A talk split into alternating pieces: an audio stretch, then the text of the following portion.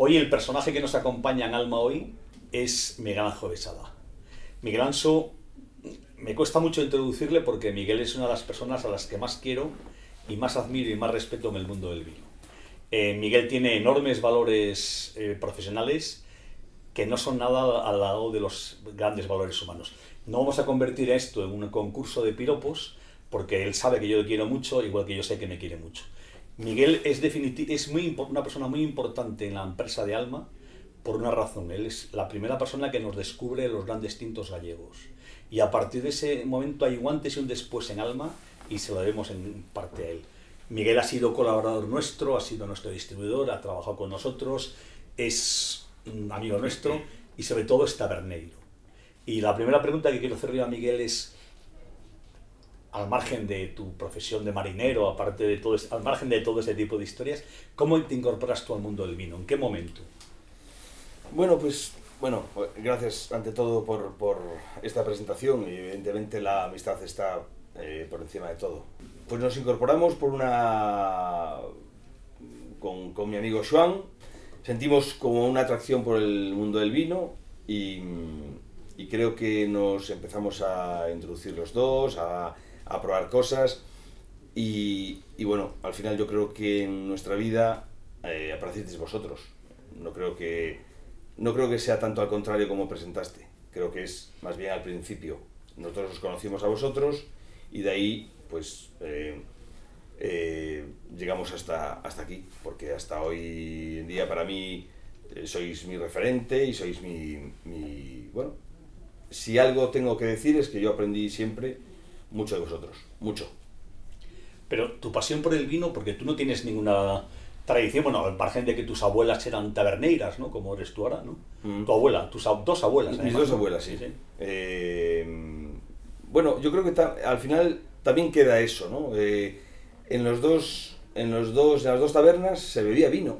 Yo era un chaval de 5, 6, 7, 10 años y siempre veía a gente mayor en, en, eh, bebiendo vino, ¿no?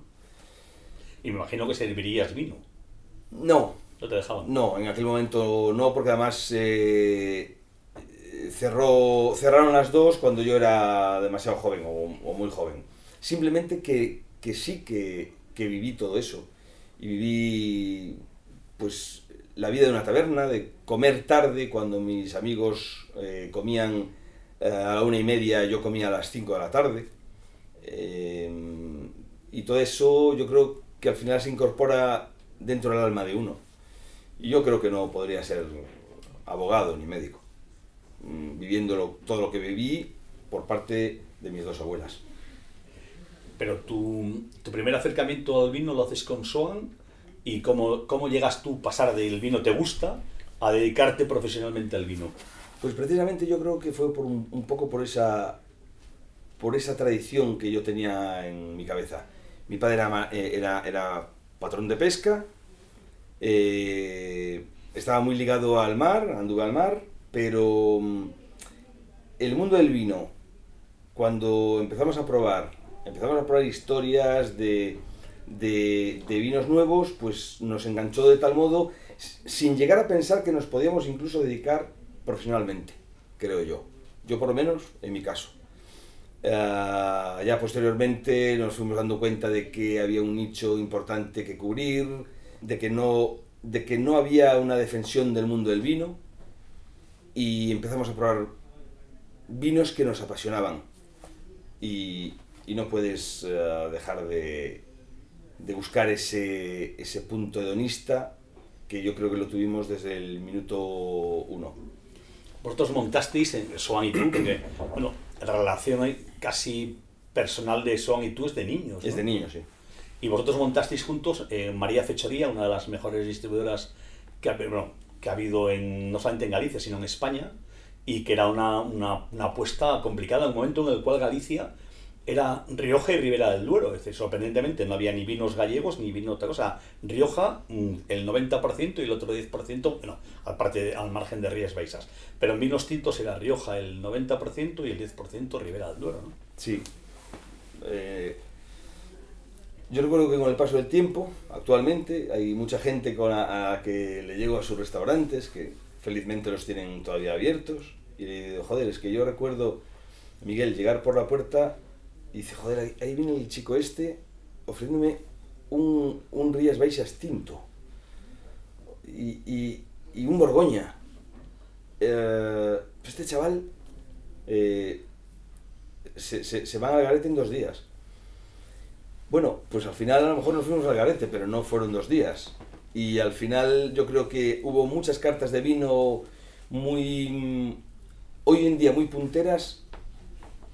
También es cierto que gracias a las personas que estaban al frente, que tenían la sensibilidad de creernos y decir, ostras, pues aquí hay un potencial brutal, con una cariño, con un chico que se llama Mateo, eh, con un tío que se llama, eh, que se llama Guímaro, eh, un, un, un, chaval que se llama Rodrigo Méndez, que hoy en día pues siguen siendo grandes referentes en el mundo del vino en Galicia. Pero insisto, yo creo que todo esto fue, un, fue creer, creer en lo, que, en lo que estábamos bebiendo y en las personas que lo elaboraban. Pero cuando vosotros empezáis con los tintos gallegos, eso decías tú, no solamente los tintos de, de, mm, de Rías Baixas, pero sino los tintos en general de, de Galicia, una cosa que nadie creía en ellos. ¿no? Yo recuerdo una anécdota personal de ir a Monforte y hablar en, cerca de un bar de vinos, que no voy a decir el nombre, pero bueno, que tú seguro que sabes cuál es, eh, en el cual nos dice, dice, ¿cómo gente de Burgos, que es la Ribera del Duero, al lado de Rioja, viene aquí a probar vinos gallegos? Esto no vale nada. Por cierto, su carta hoy está llena de vinos gallegos. Sí, ¿no? sí.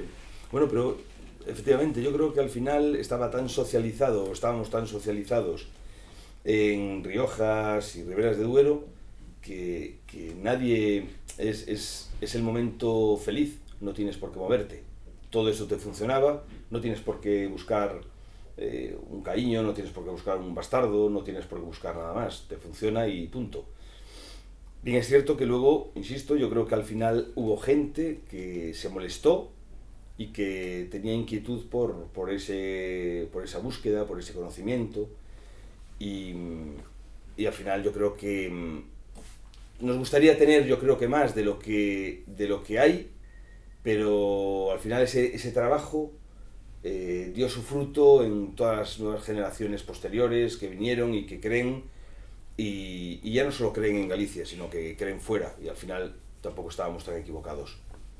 No, y además, vosotros sois el, realmente sois los dos grandes impulsores, Soan por un lado con el Ingavi, bueno, son su equipo con el Ingavi, y tú que eres la gran referencia la indiscutible referencia, aunque sé que estas cosas no te gustan mucho porque tu modestia te lleva eso, pero tú eres sin discusión la gran referencia sobre el, el vino que hay en Galicia, la persona que todo el mundo quiere, que todo el mundo adora y que todo el mundo quiere imitar.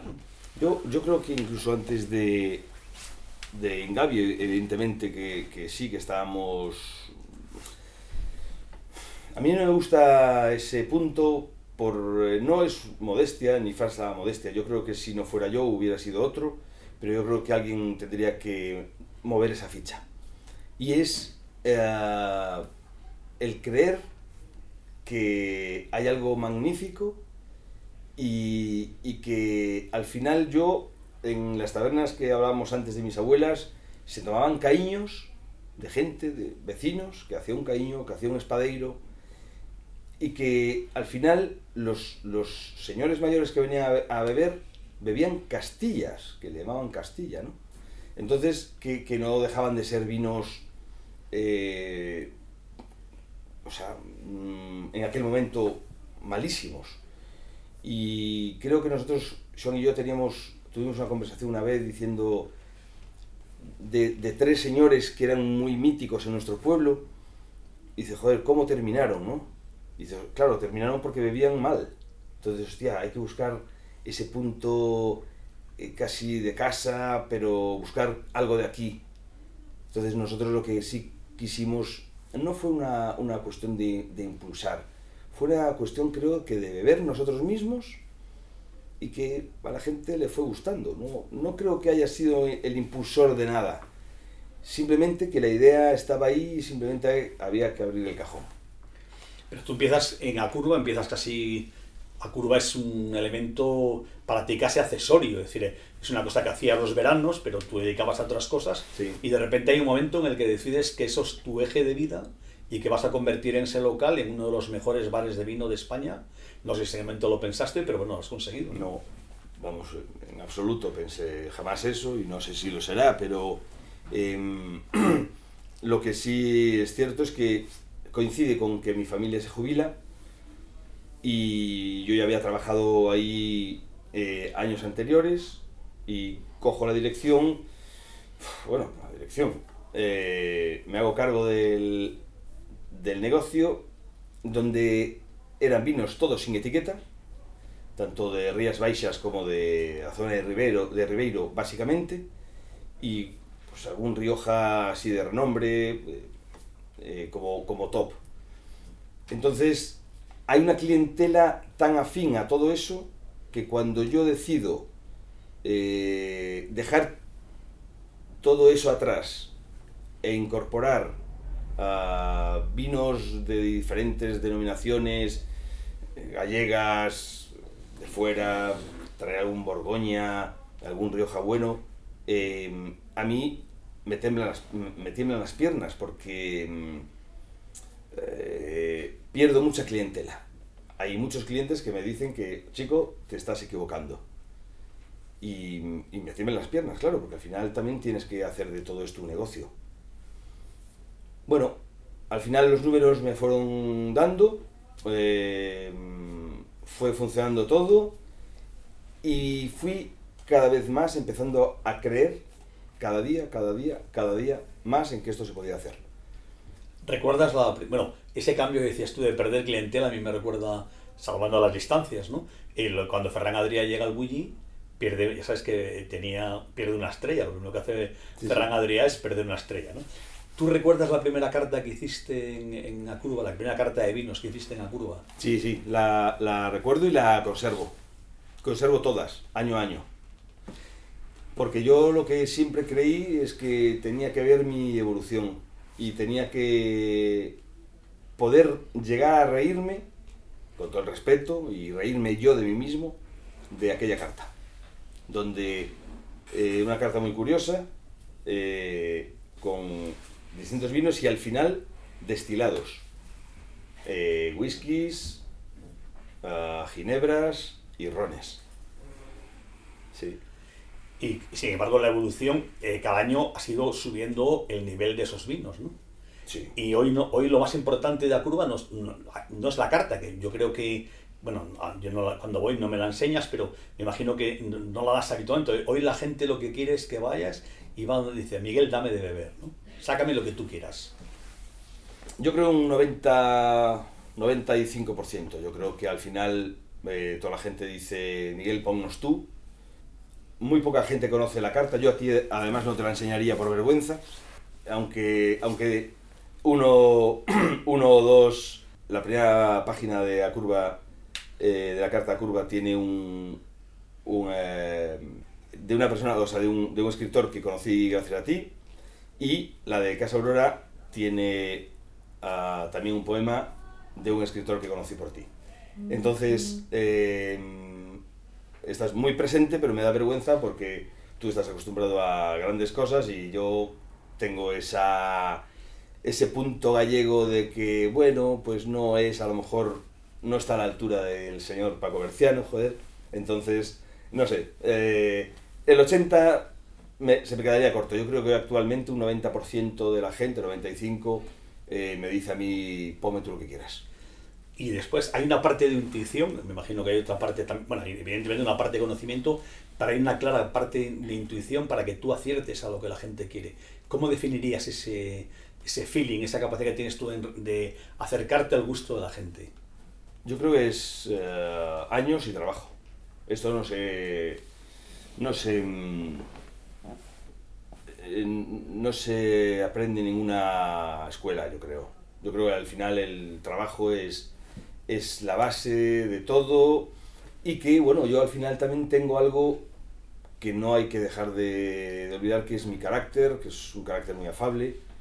Eh, me decían que siempre sonrío y no, no sonrío siempre, pero sonrío la mayor parte de, del momento, de los momentos pero yo creo que el saber leer una mesa eh, es muy importante y eso te lo da el tiempo. ¿Cuál es el primer vino gallego que a ti te dijo, ojo, Galicia va a ser una superestrella, Galicia hay un potencial enorme, tanto blanco como tinto? ¿Qué día dijiste tú, esto va a ser la repera?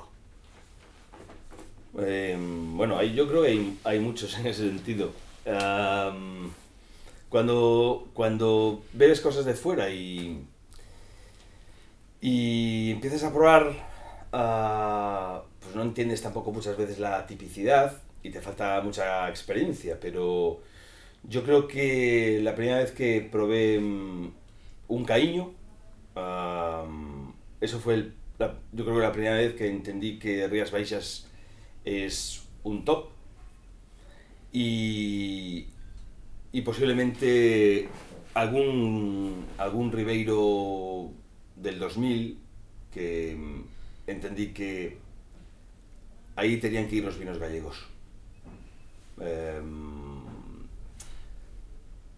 no sé, creo que hay muchas muchos vinos, como podría ser algún Rivera Sacra 2004, 7, que también me introdujeron mucho a ese punto eh, de decir que aquí hay algo más, y cuando empezamos a conocer los Sirat eh, de Ródano, dijimos, hostias, es que, es, que, es, que lo tenemos aquí prácticamente. Entonces, eh, creo que hay un potencial importante y ahí empezamos a creer. ¿Y cuál es la zona de tapada de Galicia? Esa zona que todavía no ha explotado, pero que sin embargo estás convencido, convencido que se va a convertir en una gran zona. Yo, para mí, sigue siendo Rías Baixas, tinto, sobre todo.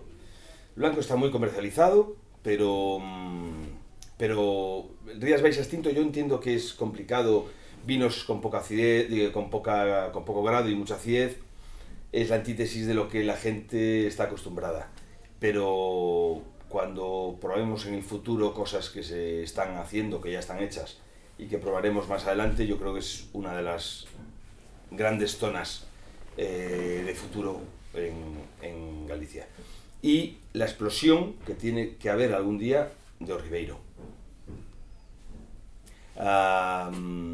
Teniendo en cuenta que eh, hay grandes productores, grandes elaboradores de, de, esa zona, de esa gran zona, de esa histórica zona como es Ribeiro, y que eh, están más pendientes de, una venta, están más pendientes de, en general hablo, eh, que de que de realmente cosas finas que se llevan haciendo durante muchos años. Es cierto lo que decías tú, Ribeiro es una de las zonas históricas que fue en un momento determinado de las zonas más valoradas de España. Sin embargo, al final se, se convirtió en el reino de la palomina, palomino. Hoy nadie tiene palomino, nadie lo pone en las fichas, pero sigue siendo, eh, no sé, el porcentaje, no sé si, si, sigue siendo la uva mayoritaria. Sigue siendo, sigue siendo la uva mayoritaria plantada, aunque intenten con el patrimonio que tienen de, de 100.000 variedades, eh, se están metiendo en la cabeza que, que, tiene que ser la treixadura la que, al igual que en Rías Baixas Alvariño eh, o en Valdeorras eh, Godello, eh, ellos están metiéndose en la cabeza que la treixadura tiene que ser ese futuro. Y yo creo que están equivocados con el patrimonio vitivinícola que hay en, en, en Ribeiro. No puede ser que donde hay eh, 100 variedades se centren única y exclusivamente en una, ni incluso para una venta generalista. No, aparte, quizá una de las grandes virtudes de Galicia, quizá la gran virtud de Galicia, al margen del clima y de los suelos, la diversidad de climas y suelos, es el, patrimonio varietal que hay. Es no hay nadie que tenga tantas variedades el minifundio se convirtió en... Vosotros imagino que como gallegos habéis crecido siempre recibiendo a lo largo de la historia en el colegio, el minifundio es lo que empobrece, el minifundio es lo que empobrece, en el vino es lo que enriquece, ¿no? Sí, es correcto. Además, bueno, eh, en nuestra zona, por ejemplo, está prohibida la segregación de, parcelaria, ¿no? Eh, precisamente por eso. Pero efectivamente yo creo que donde, donde sí puede empobrecer, no cabe duda, eh, es una de las grandes virtudes en el mundo del vino. Eh, encontrar parcelas pequeñitas de variedades olvidadas, eso no lo hay en ninguna parte de, de, este país. Eh, en Oribeiro se encuentra se encuentra en, en Valdeorras, sobre todo en esa zona de Vivey, eh, que es minifundio total y con un patrimonio varietal eh, estratosférico. Eh, la desgracia, yo creo, para mí es estar muy lejos de Europa, eh, un poquito social y económicamente olvidados y que eso no trascendió hasta los últimos, pues digamos, 20 años y los últimos 10 sobre todo. Pero ese toque marginal de Galicia, que claro, Galicia ha sido durante mucho tiempo el lugar inaccesible, ¿no? En el fondo también es un poco lo que salva ese patrimonio, ¿no? Si no estaríamos como en Ribera o en Rioja con la tempranillo reinando por todas las esquinas, ¿no? Sí, bueno, es correcto. Al final, eh, tanto el aislamiento mm, eh, social como, como mm, eh, geográfico hizo que, que, el patrimonio se conservara. Hay muy pocas variedades foráneas. Eh, todo el patrimonio que tenemos es autóctono. Entonces yo creo, claro, eso es un, es un patrimonio que nadie, eh, que nadie casi posee. Eh, no, hay, no hay mal que por bien no venga, ¿no? Entonces vamos a quedarnos con ese bien que yo creo que es el gran patrimonio que tenemos aquí. Lo que tenemos es que, para mí, intentar socializar todo esto y, entender el, vino gallego como algo de futuro, que hay grandes elaboradores y dan, grandes viticultores jóvenes que, que, lo van a hacer genial. Para mí solo es una cuestión de creer, de seguir, de seguir creyendo, en mi caso. Y bueno, vamos a dejar un poquito la faceta esta genial para volver a tu faceta de taberneiro.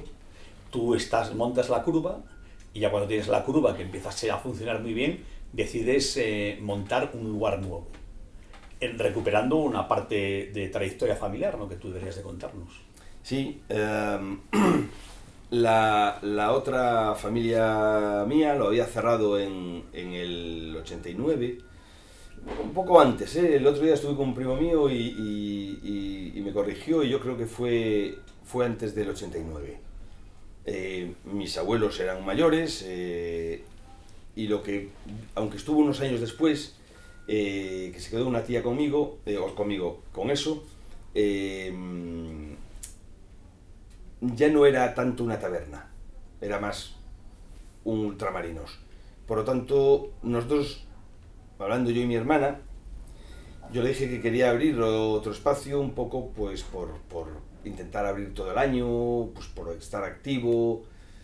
Estamos en una zona también que es muy incómoda, que es muy, muy, muy temporal. Entonces, bueno, pues se nos ocurrió, eh, mi abuela tiene, o tenía seis, tenía seis hijas, eh, las juntamos a todas, le dijimos si nos podían ceder el nombre o no le importaría que nosotros pudiéramos abrir eh, un espacio con su nombre. Desde luego aquel día fue un día muy, muy emotivo y, y, así lo decidimos. Quizá mi hermana me ayudaba un poco al principio más en el tema mm, de asesoramiento de la obra y todo esto, pero al final eh, este es un trabajo magnífico y al final se enganchó y hoy, hoy es, una, es una auténtica crack.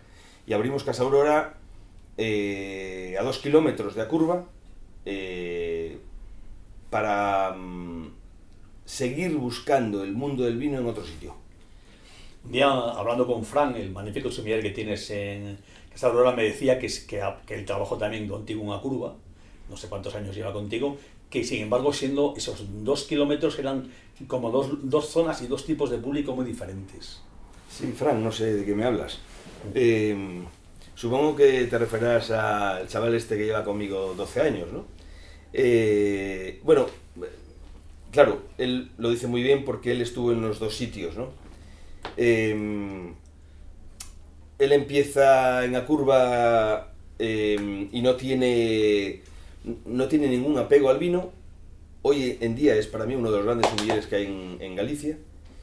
Y, él sabe mucho de eso porque estuvo en los dos sitios, casi lo sabe mejor que yo en la curva es eh, viene ya gente buscando vino, la gente es como mucho más próxima. En cambio, cuando él eh, empieza a trabajar en, en, en, Casa Aurora, pues se da cuenta de que, de que hay un cambio social de la clientela, ¿no? Hay un cambio hay un cambio importante, pero creo que ese cambio lo se fue salvando y hoy en día se está quizá minimizando ese, esa diferencia que hay en, en, el público. ¿Qué sientes tú cuando va gente a Casa Curva, a la Curva o Casa Aurora? Que gente de todas las esquinas, quizá más a Curva en verano, porque la gente, el, el, turismo gallego es un turismo estacional, bueno, como casi todo el turismo en España es muy estacional. Cuando va gente de todas las esquinas y decide ir a Curva, pero hay gente que tú lo sabes, es decir, va un día, pero vuelve al día siguiente y vuelve y vuelve. ¿Qué sensación tienes tú con eso?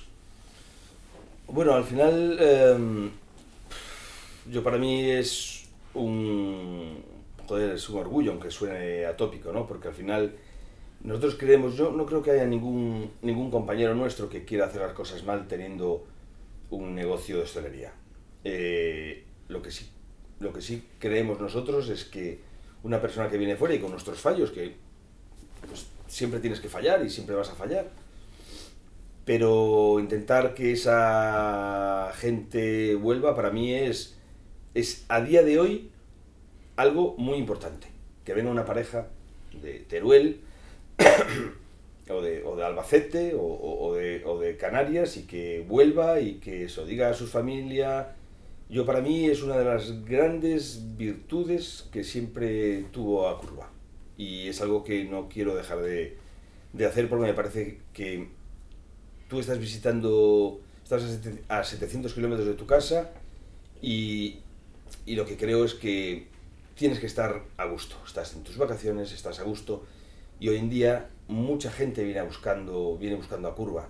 Entonces no puedes marcharte diciendo, hostias, pues no era lo que yo esperaba. Para la gente que no conoce, claro, estamos hablando como si todo el mundo conociese a Curva o Casa Aurora. ¿Qué se come y qué se bebe en cada uno de los sitios? Es decir, si yo voy, es la primera vez que, que voy a ese local, ¿qué me encuentro? Bueno, um, A Curva es un sitio que se abrió en el 84.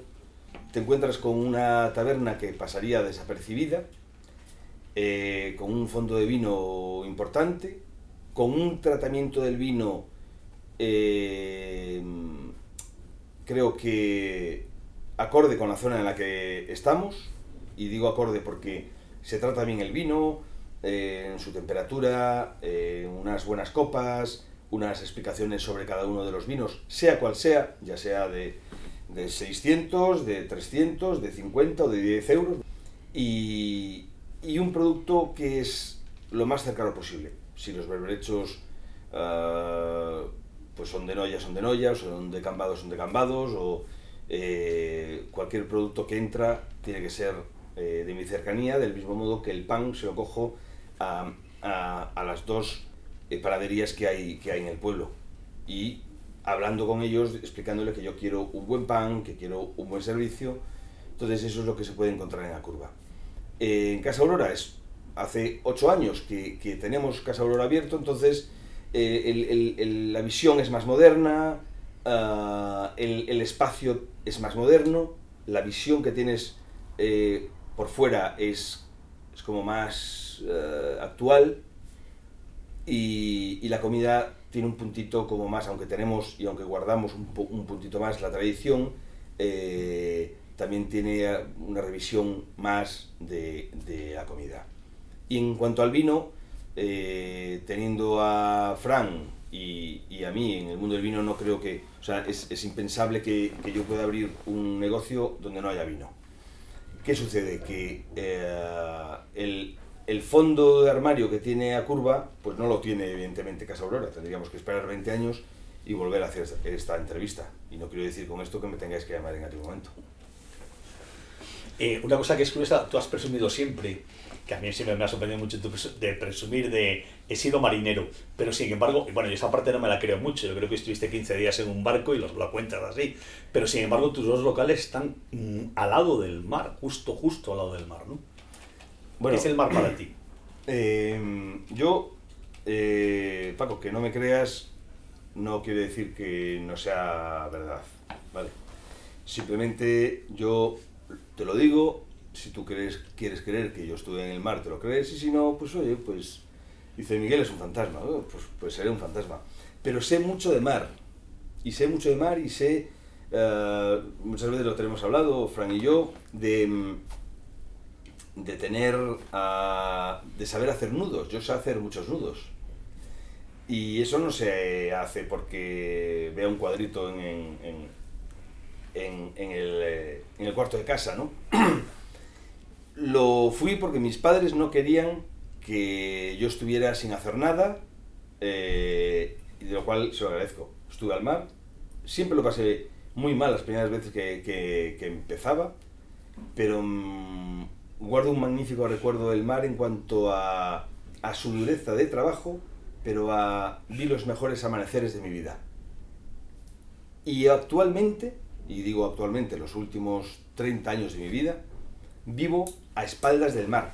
No voy ni a la playa a bañarme.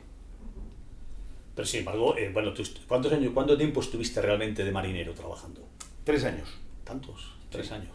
Eh, pero, eh, y ahora no tienes ninguna, no te da envidia salir, coger, salir al mar, eh, coger una barca con Raúl Pérez, por ejemplo, y salir a navegar, ¿no? Sí, pero es verdad. Eh, pero no tengo ningún afán, no sé, no tengo ningún afán de tener una barca, no tengo ningún afán de, de volver. Tengo un amigo que siempre me dice, oye Miguel, salimos al mar cuando quieras, porque en, plan recreo. Y, lo tenemos pendiente. Eh, y me encantaría. Pero es como una sensación de... No volví al mar después, salvo tres o cuatro veces, en, en 30 años. O sea, que decir, estuve tres años o intensos, pero no volví eh, en toda esa trayectoria, solo estuve tres veces en el mar. ¿Te gustaría que alguno de... Tienes dos hijas y un, hijo. ¿Te gustaría que alguno de tus hijos continuase este negocio o te parece un negocio demasiado duro para... No te gustaría que lo hiciesen? Mi respuesta es eh, categóricamente sí. Porque yo creo que al final la hostelería está como... La gente tiene una visión degradada sobre, sobre la hostelería, ¿no? Eh, yo voy todos los días, y esto lo digo honradamente, yo voy todos los días contento a trabajar. Puede que esté cansado y, llegue cansado a trabajar y diga, joder, estoy cansado. Pero jamás fui un día a desgana a mi trabajo. Siempre dije a mis hijos que hicieran lo que hicieran, uh, fuera siempre con agrado, ya fueran arquitectos, abogados, fontaneros, electricistas, lo que sea, pero que sean buenos y que cada vez que se levanten vayan contentos a trabajar. Eh, si quieren seguir mi, mi, camino, yo, vamos, encantado. Bueno, de hecho mi hija mayor lleva tres años trabajando conmigo los veranos. Es una tía que se lo curra mogollón, no tiene ningún beneficio con respecto al resto de la gente, cobra como el resto de la gente, no tiene ningún beneficio económico mayor que otra gente, uh, es una gran compañera de sus, de sus, de sus compañeros, eh, es una persona simpática y es una persona que a mí me consta, porque la traigo prácticamente todos los días, uh, que viene contenta a trabajar. Lo que yo nunca voy a hacer es obligarle a algo que no quieren, pero eh, tienen todo mi apoyo y toda mi escasa sabiduría para yo explicarle eh, todo lo que quieren hacer. Y esa reivindicación magnífica, que me, me, encanta que hagas esa reivindicación tan clara y tan rotunda de la hostelería y de la felicidad, ¿no crees que es gran parte de tu éxito? Que tú vas allí como cliente y te sientes ultra bien tratado, ultra contento. Tú transmites eso, ¿no? Sí, pero no sé si eso es parte, porque no sé si es éxito. Eh, yo voy contento y si la gente, pues, pues a la otra persona la ve contenta, pues supongo que también estará, ¿no? Yo lo que creo que siempre hice fue que tú vengas a mi casa y estés, y estés bien y estés a gusto y, y, y poder sentirte así. Y al fin y al cabo también es... Yo a lo mejor uh, no podría trabajar en un estrella Michelin porque me gusta trabajar en una taberna, porque te permite mucha más cintura, te permite hacer cosas que no podrías hacer en otros eh, en, en, otros negocios de otro tipo, ¿no? Eh, yo trato de ser cercano y que la gente lo vea. ¿Qué siente un hombre que es, como tú, absolutamente apasionado de los vinos atlánticos de verdad, cuando mm, lee o prueba vinos que le dice, jo, esto es un vino atlántico, ¿no? En este país, no olvidemos que el 80% de los vinos son atlánticos, teóricamente, en las fichas, ¿no? Sin embargo, en la realidad tú sabes que no es verdad, ¿no? Bueno, al final el Atlántico es eh, lo suficientemente grande y, aunque no tenemos mucha costa eh, que toque el Atlántico, eh, si, si, si, olvidamos que el Cantábrico también es Atlántico, ¿no? yo creo que hay una franja donde sí lo hay y hay una franja que puede llegar hasta La Rioja de, la atlanticidad real, climatológicamente hablando, ¿no? Y por influjo. Eh, pero yo creo que se está empezando, para mí, a, malutilizar la palabra Atlántico. Em, el Atlántico tiene que reflejar siempre eh, una frescura, donde hay otro mar enfrente que también es mediterráneo y que no olvidemos que el clima en este país es mediterráneo, mediterráneo, continental mediterráneo, ¿no? con más o con menos influencia atlántica en nuestra zona pero no creo que otras zonas con, esa, con ese continentalismo mediterráneo tengan ninguna ascendencia atlántica. Prefiero que ni siquiera Galicia es totalmente atlántico. Por ejemplo, Monterrey, no, podríamos definirlo atlántico, y sin embargo en Monterrey hay uno de los elaboradores que tú más respetas y más quieres, ¿no? Sí, correcto. Bueno, al, al final la, la mm, eh, Monterrey es continental mediterráneo, sin ascendencia atlántica prácticamente. La vegetación es mediterránea, ¿no? es quizá la más la menos atlántica de las cinco eh, gallegas. Y, efectivamente, pero bueno, yo creo que también en el caso de, José Luis Mateo, eh, yo creo que él entiende, entiende la zona en esa cabeza casi de genio, de desastre en otras historias, pero de genio, em, y interpreta esa zona como nadie. Y eso es un poco el camino, el camino de Luis, uno de los caminos más difíciles de imitar. Bueno, camino me refiero al camino vitícola, vitivinícola, no, por favor, no el camino comercial, ¿no? sino el camino vitivinícola de José Luis es lo más difícil de imitar, pero es un ejemplo para mucha gente en Galicia, ¿no? Bueno, yo, yo siempre digo que para mí Mateo es el, el I más D más I de, de Monterrey. Y creo que a lo mejor no solo es de Monterrey. Es un privilegio estar cerca de él, es un privilegio tomar sus vinos y es un privilegio tener la visión que tiene él de una zona que no es fácil. Eh, yo creo que si tuviera que elaborar un vino en Galicia, el último sitio donde, donde lo haría sería en Monterrey, porque no sé si sabría elaborar un vino en Monterrey. Y, él tiene una visión mm, de su zona y, un conocimiento sobre todo eh, estratosféricos. Hablamos antes del intercambio de conocimientos. Eh, yo el primer vino de José Luis Mateo que probé fue gracias a ti. Y era una época en la cual Monterrey te sonaba a chino, ¿no? Y José era, es capaz de hacer ese, ese milagro de sacarlo, de sacar mm, joyas, de, mm, obras de arte de un paisaje tan duro y tan difícil como es el suyo. Sí, bueno, eh, yo creo que al final vosotros también visteis en él eh, algo único, ¿no? Eh, está donde está hoy, que no está más allá porque él no quiere, ¿no? Porque ese sí que es gallego, ese es un gallego como referente de gallego es, es la visión, ¿no? Un tío que nunca está bien, que no, que no los vinos no sé qué, que no sé cuánto, pero al final vosotros también visteis y entendéis mucho de esto, también visteis un potencial increíble en una zona que tampoco hay, tampoco es una zona increíblemente bonita, salvo la zona más de la montaña, eh, pero visteis algo.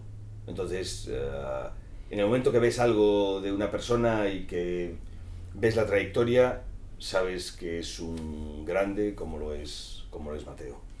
¿Hay algún José Luis Mateo en Galicia oculto que todavía no, se, no lo conoce o no se conoce tanto, pero que sin embargo estás convencido que va a ser un grande? Bueno, Yo creo que cuando, cuando conocimos a Maradona, siempre pensamos que nunca iba a haber otro Maradona. Y al final, pues posiblemente eh, todos mejoraron a Maradona. O un par de ellos lo mejoraron. Entonces yo creo que... Y, y con esto no quiero decir que lo que estés pensando tú es ese tío que juega en el equipo donde, de donde eres tú. ¿eh? No, no, no, no estoy hablando de este. perdón, te voy a interrumpir y perdón, que queda, sé que una entrevista queda muy mal, pero es que todos mejoran la manera. ¿Sabes que es Messi solo, por favor? Miguel, no, no, seas traidor. Bueno, yo lo que sí creo es que, del mismo modo, pues eso, es, es un símil que, aunque no soy muy futbolero, es un símil que, que creo que mm, ojalá haya 10 José Mateos en el futuro, como él. ¿eh? Además, yo estoy seguro que los va a ver, ¿no? Los hay, yo creo que los empieza a ver. Pero no creo que. No creo que este sea el momento de decirlo. Porque uh, esto no es. Tienen que demostrar. Eh, Mateo lleva 20 o 22 o 25 años elaborando. Y yo creo que al final eh, el movimiento se demuestra andando. Y la trayectoria se demuestra andando. Ahora, que hay gente muy buena en Galicia que tiene una proyección magnífica. Estoy totalmente seguro. ¿No crees que alguna vez, en, base a lo que vas diciendo tú, que no es verdad, que el movimiento se demuestra andando, ¿no crees que alguna vez tenemos en el mundo del vino, y, y pasa en muchos casos de sumilleres, la necesidad de presentar lo último del último del último del último, como si fuese el no a más, despreciando un poco quizá en, en, esa búsqueda de lo nuevo, mm, despreciando y convirtiendo a, en, en, viejos a cosas que, en clásicos, a cosas que llevan siendo clásicas 10 años. Sí, bueno, eh, pero yo creo que también es el, el momento y las generaciones que, que nos están tocando, ¿no? Hoy en día o tienes cuatro elaboradores top que suenan a nivel mundial o, no eres nadie. Yo sigo diciendo que los grandes clásicos no se pueden olvidar y no se pueden dejar de tener, ni se pueden dejar de, de mostrar. Y también tienes que evolucionar y probar a esa gente nueva que, que, está llegando, pero sin ánimo de tener que mostrar nada, simplemente con el ánimo de, de evolucionar. Nunca ningún elaborador nuevo sacó a nadie viejo de mi carta, de mi casa, ni de mi cabeza. Y para terminar, un, vino y una canción. Sé que la música te gusta mucho, eh, no tanto como el vino, sé que también entiendes menos de música que de vino, pero dinos un, un vino que te gustaría simplemente como final. Es decir, un vino que dijeses, me apetece reivindicar o recordar este vino y una canción. Uf, uh, es, es, es, es que es complicado. Yo siempre digo que tendría tantos momentos de recordar vinos y de recordar momentos, porque para mí el vino ya no solo es el, el hecho del vino, ¿no? Es el momento, con quién bebes, con en qué momento estás de, de tu vida.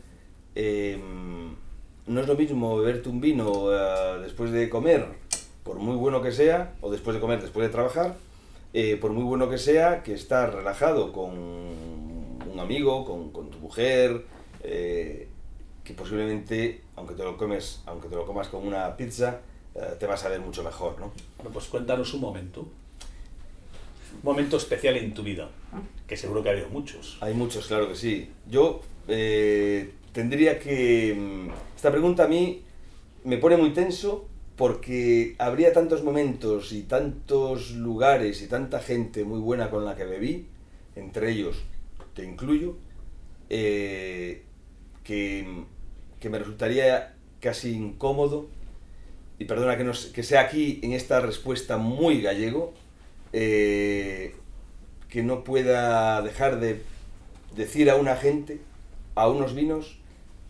para poner a una gente y a otros vinos. Entonces yo creo que mmm, es tan importante y hubo tantos sitios y tantos momentos y tanta gente que me resulta incómodo eh, responderla. Y espero que seas menos gallego en la, en la parte de la canción, ¿no? Bueno, efectivamente, esto es así. Eh, yo mm, creo que siempre me, me incliné mucho por...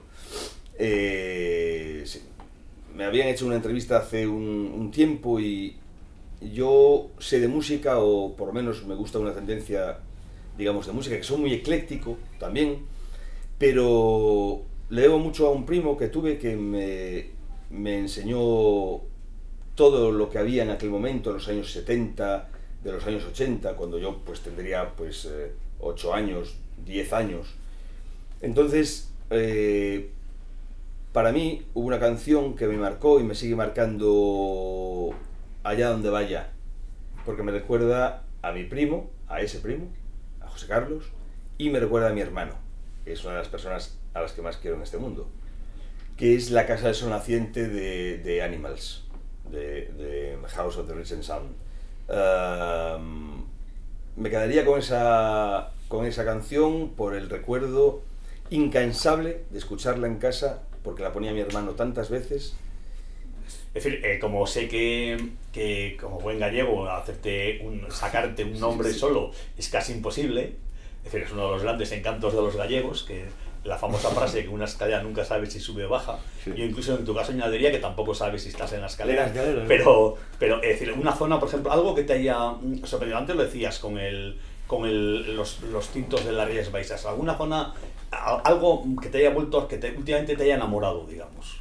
Bueno, yo, yo creo que mm, al final, uh, si hay alguna cosa que me puede gustar, yo siempre unido, a veces yo creo que a, la, a las, a las acideces, eh, las últimas historias que estoy probando de, de, de Chacolís me están empezando a, a entrar mucho más uh, por la boca y por los ojos, me refiero, porque al final busco también esas acideces en, en, prácticamente todos los vinos y ahí también las encuentro. Y hay elaboradores ahora que lo están haciendo muy bien, gente joven con una dinámica y un futuro bastante prometedor y hay cosas de, de esta zona que me, están, que me están interesando mucho y me estoy, de hecho, eh, no creo que tarde mucho en ir por allí, conocerlo in situ, porque es una zona que también es cierto que tengo bastante eh, eh, olvidada.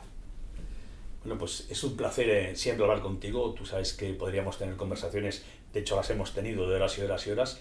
Es decir, hoy la hacemos sin vino para que sea más entendible lo que decimos, pero Miguel, siempre es un lujo estar contigo. Muchísimas gracias. Para mí un, un placer, de verdad. Sois, si soy algo, gracias a vosotros. 木头人